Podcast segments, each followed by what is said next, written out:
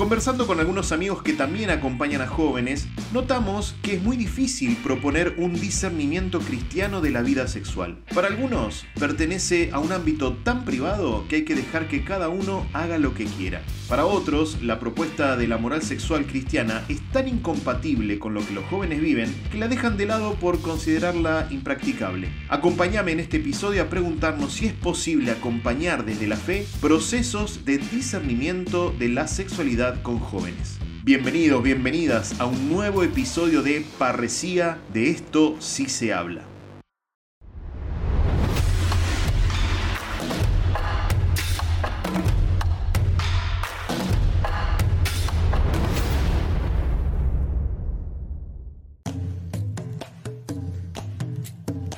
Cuando hablo con grupos de jóvenes, es inevitable que en algún momento aparezca la pregunta de por qué la iglesia no me deja a mí como cura formar una familia o tener relaciones sexuales. Les resulta casi imposible pensar que yo pueda estar haciendo una opción libre en el tema, por lo que enseguida lo clasifican como algo que no me dejan hacer.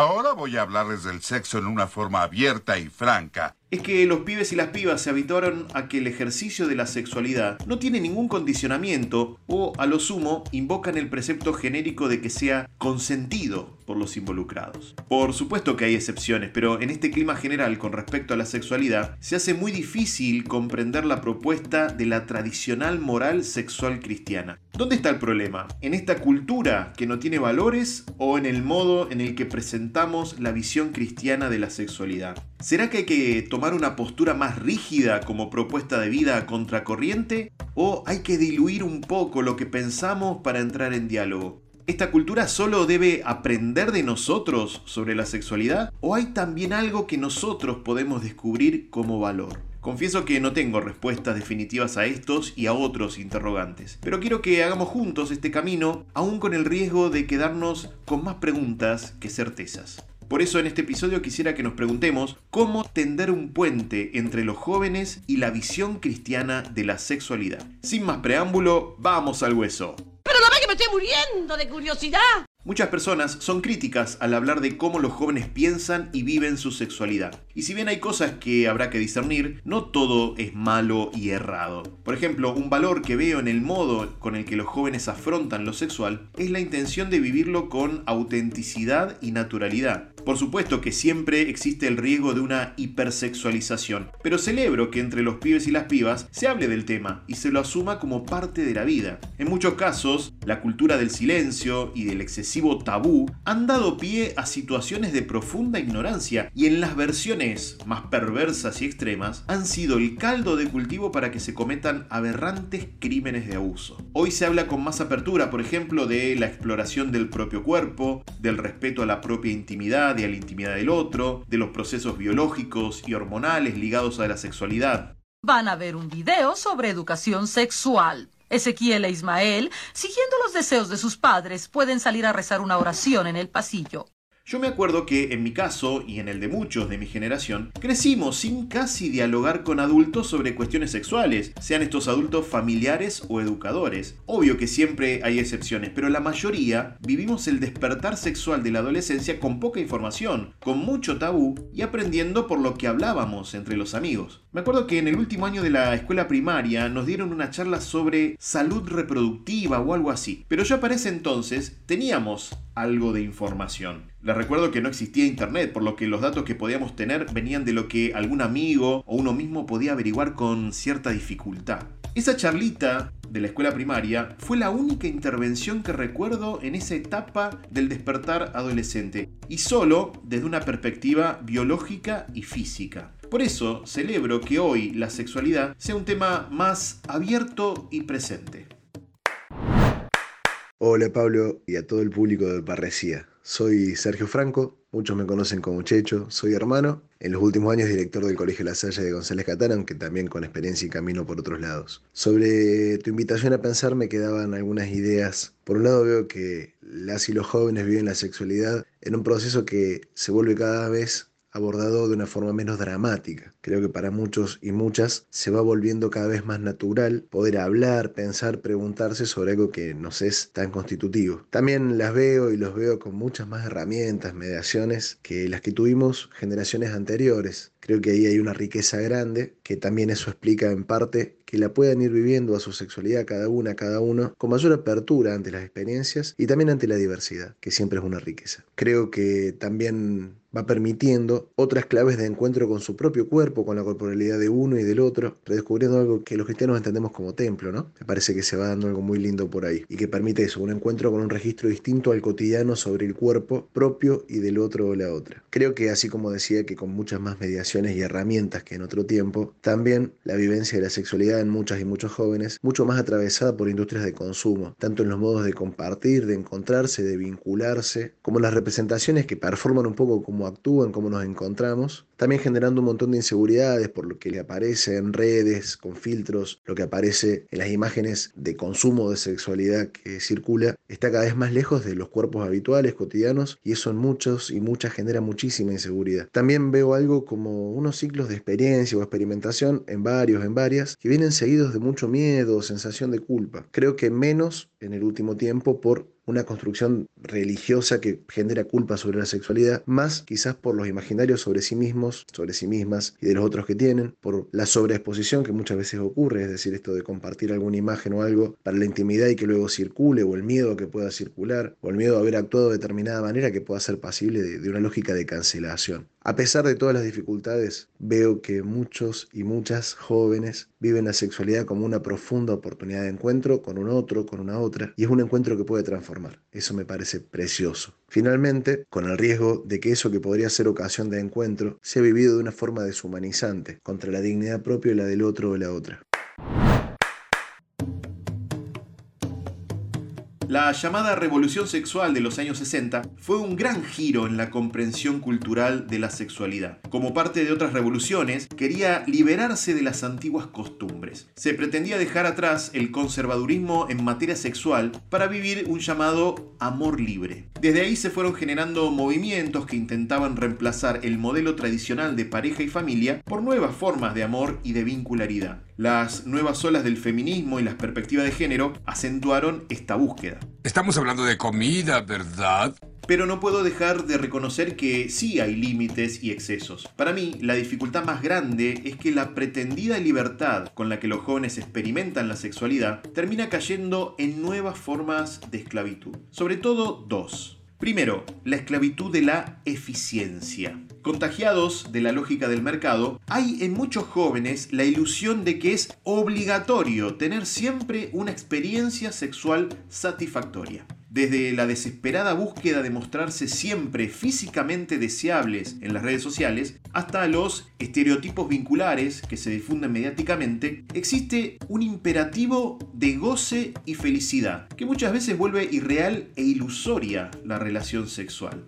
Por supuesto que no estoy pretendiendo que sea una experiencia negativa. Lo que digo es que hay una carga de expectativa tan grande y cierta obligación interior de que siempre sea lo máximo que creo que se despoja a la relación sexual de su conexión con nuestra humanidad real. Y la segunda esclavitud es la de la individualidad. Creo que como reacción al llamado amor romántico y a las formas tradicionales de pareja, hoy se propone una vivencia de la sexualidad que no necesariamente tiene que estar en el marco de una relación. Es muy común escuchar que los pibes y las pibas te dicen que se encontraron sexualmente con alguien porque les hace bien. No voy a usar acá los nombres que se le dan a esos vínculos, pero para los jóvenes existen categorías de personas a las que se recurre solo para tener relaciones sexuales. Pero es acordado por ambas partes que no implica una relación afectiva. Es la lógica que suele manejarse en las aplicaciones de citas, por ejemplo. Es decir, fuera de la relación sexual, el vínculo puede continuar siendo de amistad, sin pretender exclusividad ni compromiso de pareja. O a veces seguimos siendo desconocidos y punto. En estas dos esclavitudes veo la raíz de uno de los grandes problemas de la vivencia de la sexualidad en los jóvenes, que es la instrumentalización del otro. Es convertir al otro en un objeto que me da satisfacción y placer, sin necesidad de tener que corresponder con ningún tipo de compromiso afectivo.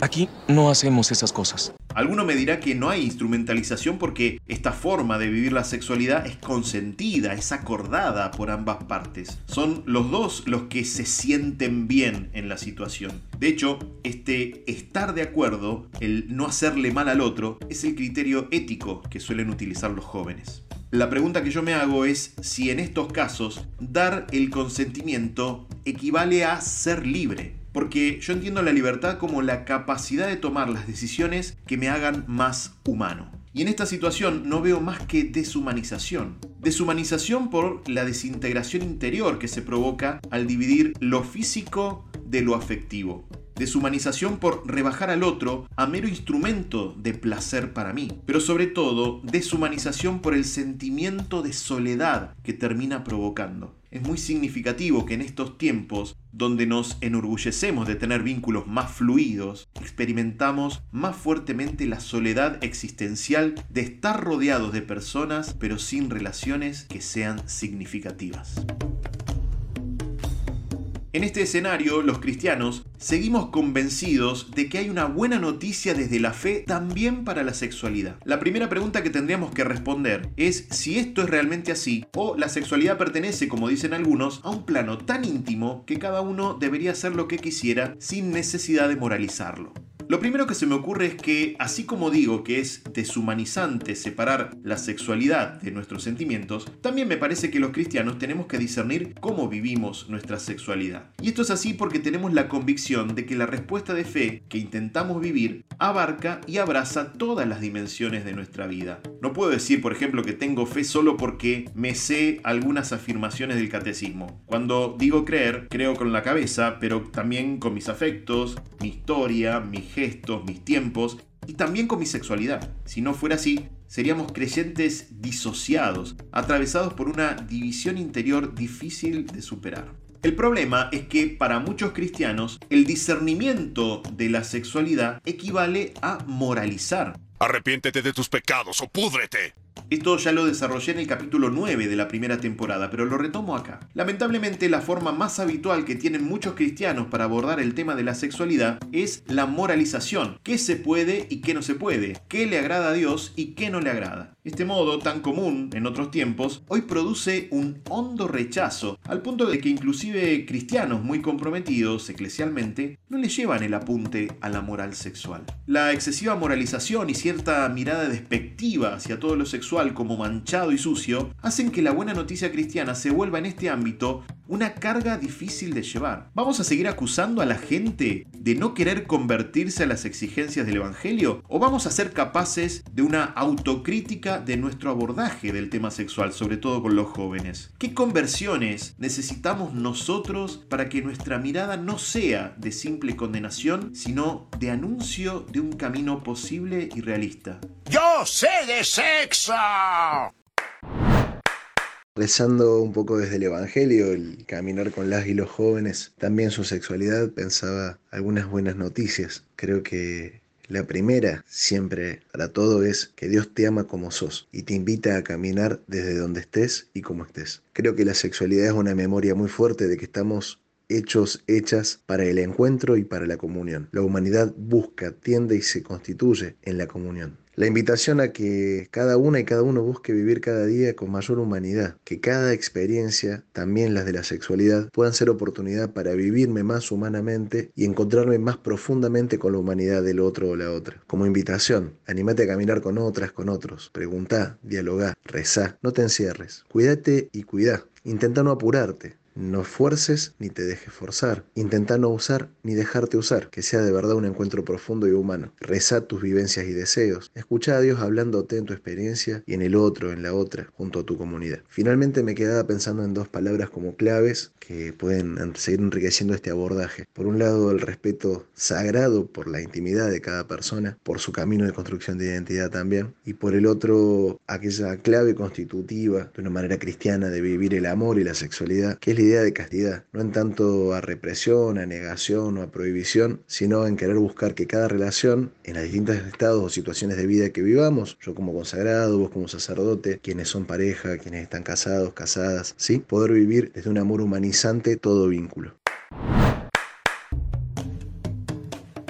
Creo que como están dadas las cosas, hay que poner mucho empeño en volver a encontrar dos mundos que parecen irreconciliables, que son las experiencias sexuales que viven los jóvenes y el otro, la buena noticia del Evangelio. Escuchando el testimonio de Sergio, considero que los caminos posibles no pueden pasar ni por moralizar ni por el renunciar a proponer. Lo primero es rigidez vacía, lo segundo es cobardía y mediocridad. Y ahora que ya saben cómo se hace, no lo hagan. Pienso que esta gran tarea de tender puentes tiene dos grandes desafíos. Primer desafío, que el sexo vuelva a habitar el territorio del amor. Se ha naturalizado entre los pibes que hay diferencia entre la vida afectiva y las relaciones sexuales, y pienso que ahí se esconde una gran trampa porque en el fondo se trata de un intento de despojar a la sexualidad de toda significación personal y simbólica, reduciéndola a mera expresión de goce. Por supuesto que la sexualidad es placentera y debe serlo. Esto no se trata de negar el lugar del placer. Lo que me preocupa es quitarle al sexo su hondura antropológica e inclusive espiritual. Pongo un ejemplo un poco trivial, pero para que se entienda lo que estoy diciendo. Supongamos que alguien me regala una caja de bombones de chocolate. Sí, ya saben que todos mis ejemplos gastronómicos. El que me la regaló lo hizo libremente y yo la acepté también libremente.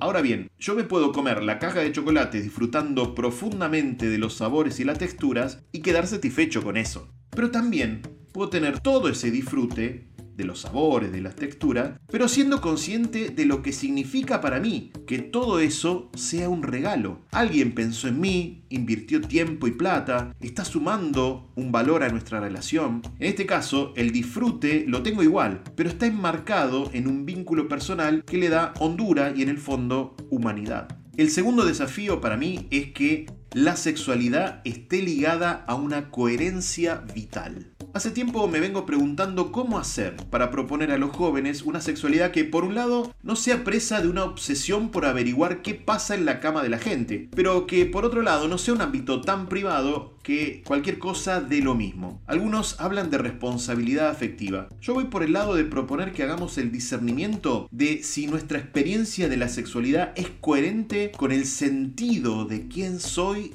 o quiero ser. ¿Esto que estoy haciendo se corresponde con quién soy o con los valores que intento vivir? Creo que es un discernimiento que sirve no solo para lo sexual, sino para cualquier ámbito de la vida. Para mí es una superación del moralismo porque el parámetro no es una ley externa a la que cumplo o transgredo, sino que el parámetro es la integridad de mi vida, sobre todo con los valores que voy internalizando.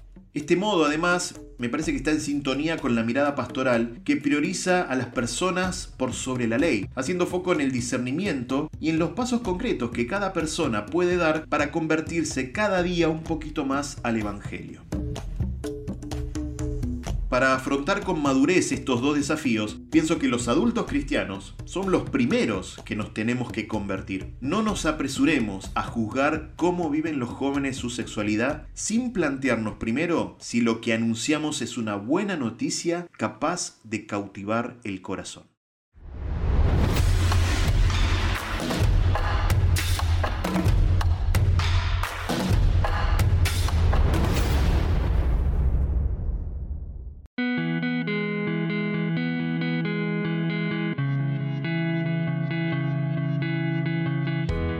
Me imagino muchas de las críticas que me van a hacer al escuchar este episodio. Críticas que por cierto solo suelen aparecer cuando se trata de temas sexuales. Me dirán que rebajo las exigencias morales, que hago marketing del Evangelio, que no respeto la tradicional doctrina católica y varios etcéteras así.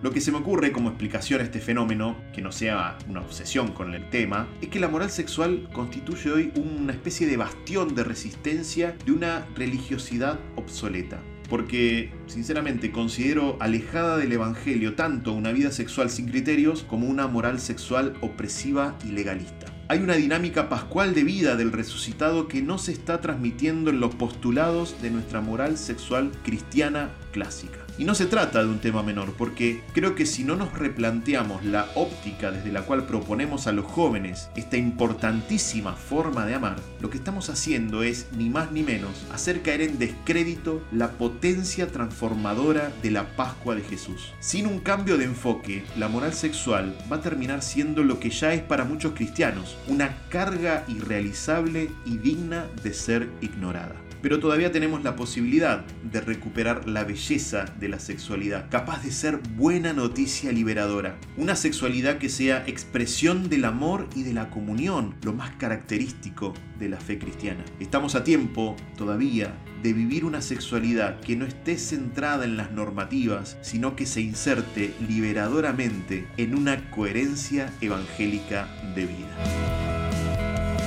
Si llegaste hasta acá, te doy un gracias enorme. Si te gustó, compartilo con otros para que se siga agrandando la comunidad de Parresía. ¿Te quedaron preguntas o viviste algo parecido a lo que contamos acá? Seguimos el diálogo por privado en mi cuenta de Instagram, arroba ppablosaboya. Gracias a Sergio Checho Franco por su testimonio y su aporte desde la pastoral con jóvenes. Y como siempre, gracias a Gasti Natale que está en la producción y edición de estos episodios. Nos estamos escuchando. ¡Ánimo!